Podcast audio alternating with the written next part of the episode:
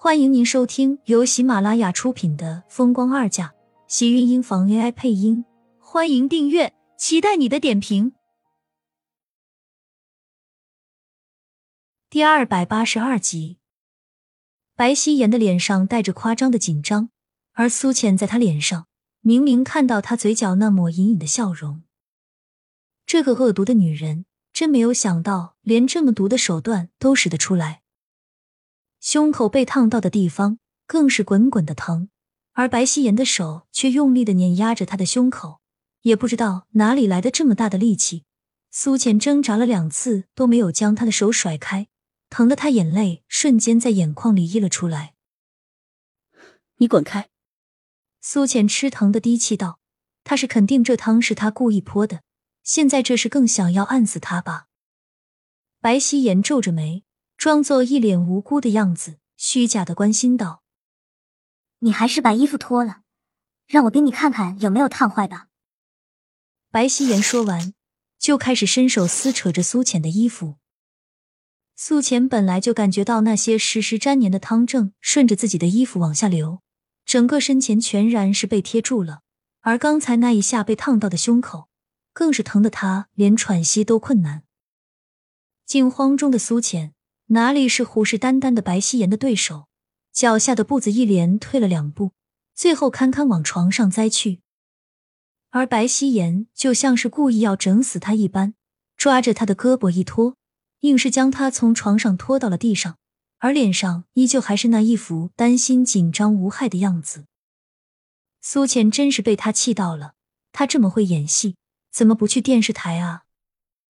正准备发怒。一只大手横了过来，将他从地上捞了起来，而白希颜也在瞬间被推开。苏浅落入厉天晴满是沐浴过后的味道里，眼泪一酸，委屈的皱着一张小脸看向他，气虚的道了一句：“疼。”只是一个字，就像是揪住了厉天晴的心脏一样，那双深邃的黑眸瞬间一暗，如寒芒般径直瞪向白希颜。白希颜不知道是因为刚才被推开没站稳，还是因为厉天晴的这一眼真的让他害怕，竟然一下子跌坐到了地上，一张小脸吓得惨白。不，不关我的事，我，我只是想帮他脱衣服。白希颜颤了颤，抖着声音低声道，视线却不自觉的心虚的不敢再看眼前的男人，紧咬着唇，一副委屈至极的样子。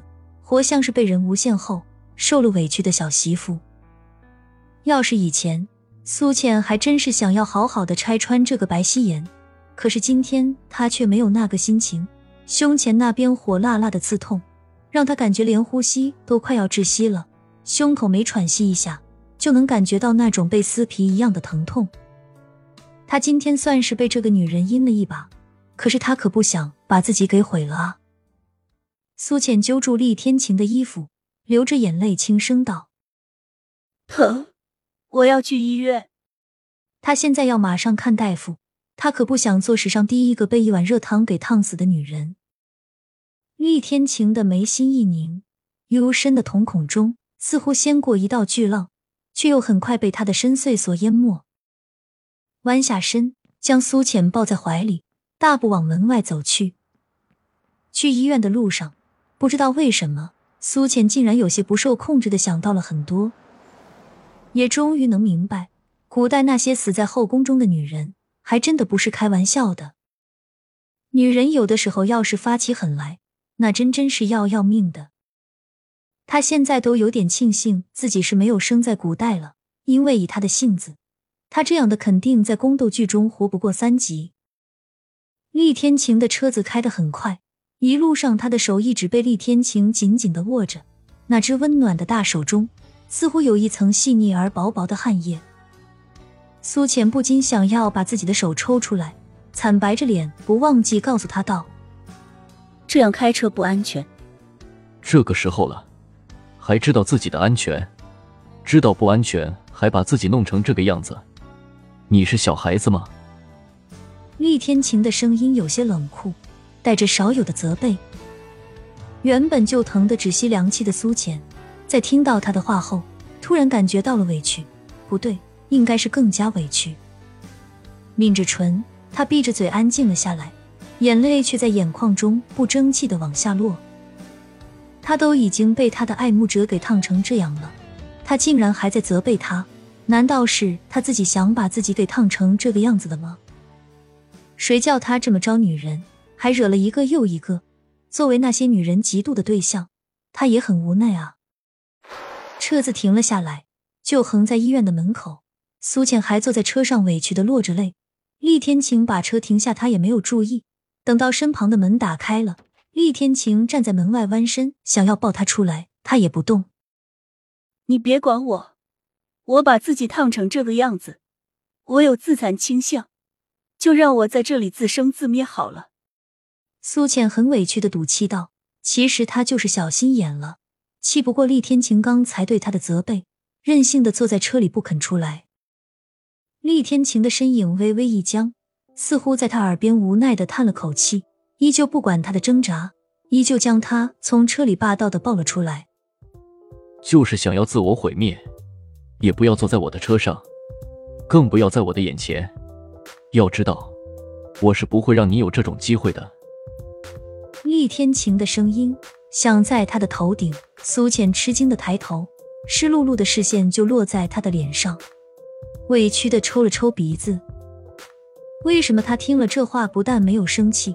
心里还觉得这么暖呢，而且是那种冒着粉红色心情的愉悦，连胸口被烫过的地方似乎都不是那么疼了，好像心底里还有什么东西想冲撞着冒出来，让他跟着激动而又觉得甜蜜，那种被人宠爱的幸福感。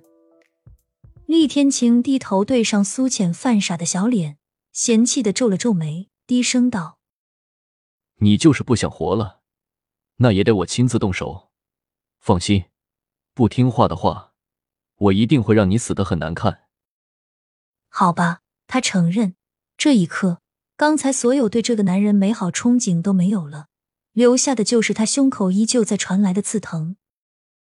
苏倩下意识的缩紧身子，眉心紧皱。